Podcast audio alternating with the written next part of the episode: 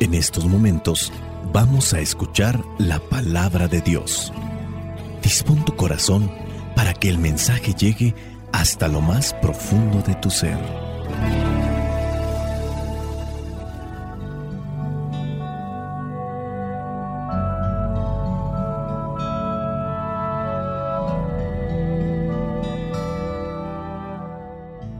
El Evangelio que la iglesia nos presenta para el día de hoy corresponde a Marcos capítulo 2 versículos del 13 al 17. Dice así, después Jesús fue otra vez a la orilla del lago. La gente se acercaba a él y él les enseñaba. Al pasar vio a Leví, hijo de Alfeo, sentado en el lugar donde cobraba los impuestos para Roma. Jesús le dijo, Sígueme. Leví se levantó y lo siguió. Sucedió que Jesús estaba comiendo en casa de Leví y muchos de los que cobraban impuestos para Roma y otra gente de mala fama. Estaban también sentados a la mesa junto con Jesús y sus discípulos, pues eran muchos los que lo seguían. Algunos maestros de la ley, que eran fariseos, al ver que Jesús comía con todos aquellos, preguntaron a los discípulos, ¿cómo es que su maestro come con cobradores de impuestos y pecadores? Jesús lo oyó y les dijo, los que están sanos no necesitan médico, sino los enfermos. Yo no he venido a llamar a los justos, sino a los pecadores. Palabra de Dios. Te alabamos, Señor.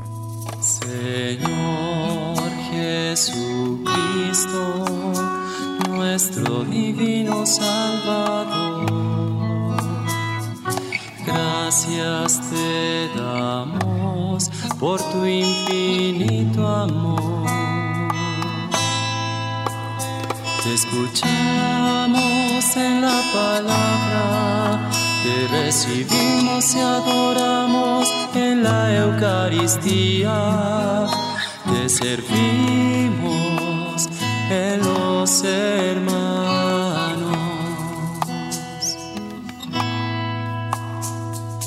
Que seamos misioneros como lo quieres tú. Enseñando hombres el fuego de tu amor.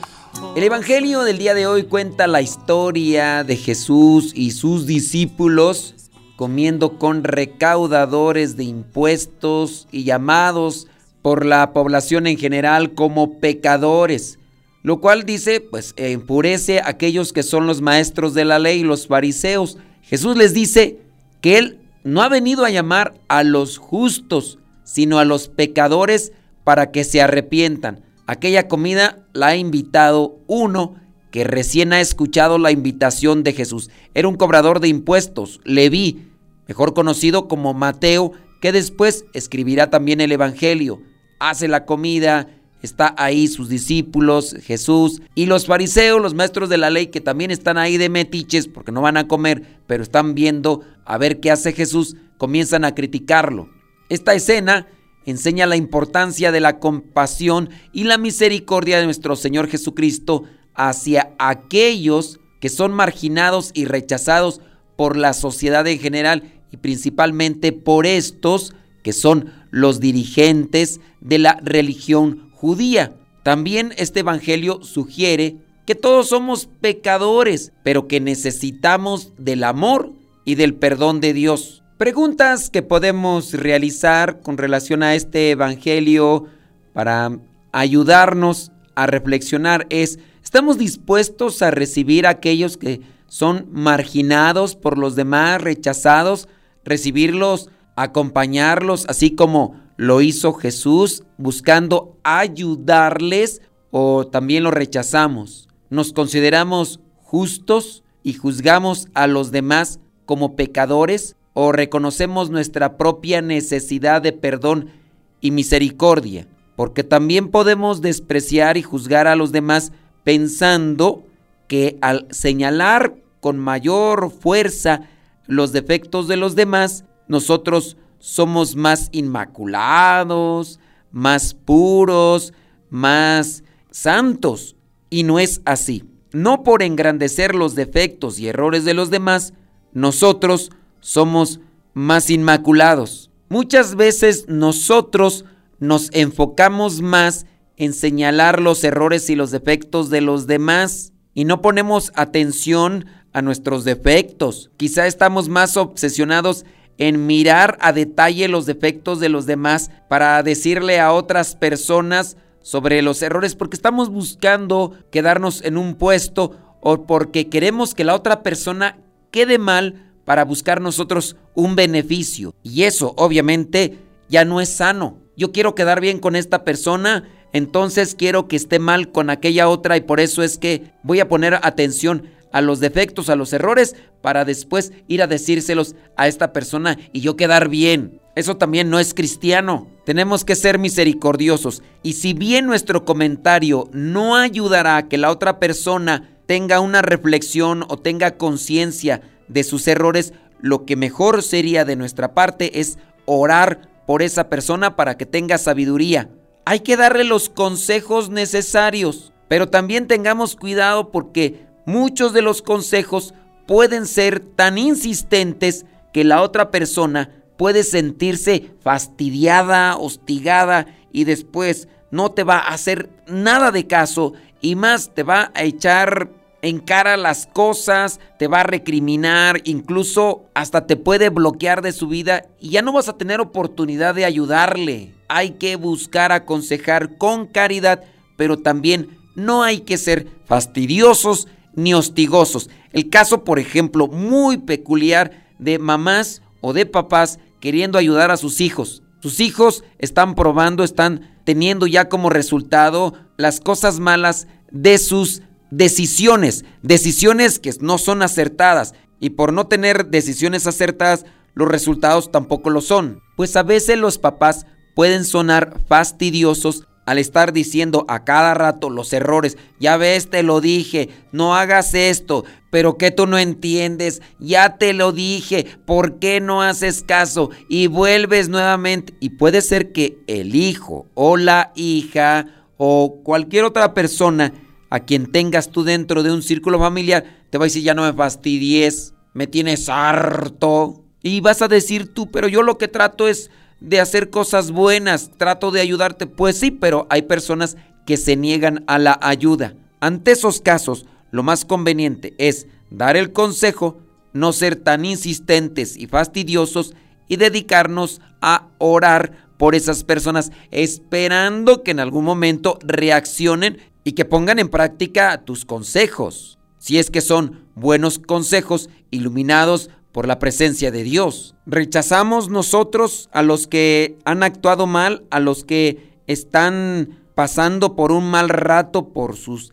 decisiones equivocadas o hacemos todo lo que sea posible por ayudarlos. Creo yo que este cuestionamiento puede ir muy bien en relación a la actitud de estos que aparecen en el Evangelio que son fariseos. También podemos reflexionar sobre nuestra propia actitud hacia el pecado. Aquí podemos preguntar, ¿nos sentimos condenados por nuestros pecados o confiamos en la misericordia de Dios y tratamos de arrepentirnos y cambiar nuestra vida? La meditación también nos puede ayudar a cultivar una actitud de humildad y compasión hacia los demás. Recordar que todos somos pecadores y que necesitamos del amor y perdón de Dios. Podemos tratar a los demás con amor y compasión en lugar de juzgarlos, teniendo presente que vamos a ser misericordiosos por la experiencia que hacemos de la mano de Dios. Meditar en este pasaje del Evangelio de Marcos nos puede ayudar a cultivar una relación más profunda con Dios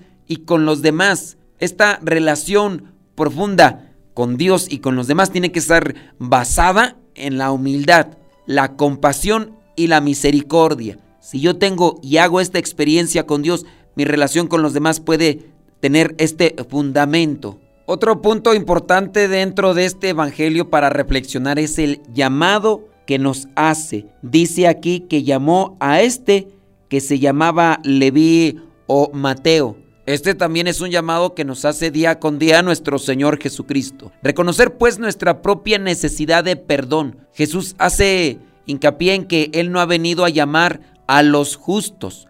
Y yo creo que delante de Dios podemos reconocer que no somos justos, sino que somos pecadores. Pero Dios nos llama para perdonarnos, para limpiarnos, pero también nos llama para que en la medida que reconozcamos nuestros pecados y pidamos perdón, pues Él nos llena de su gracia, nos llena de su amor y con eso podemos hacer aquellas cosas buenas que quizá en algún momento nos hemos planteado y no hemos podido realizar. Debemos recordar que todos somos pecadores, pero también debemos recordar que en la medida en que nos dejamos llenar de la gracia de Dios, que nos dejamos abrazar por su misericordia y por su perdón, podemos también ser fieles transmisores de esa buena nueva.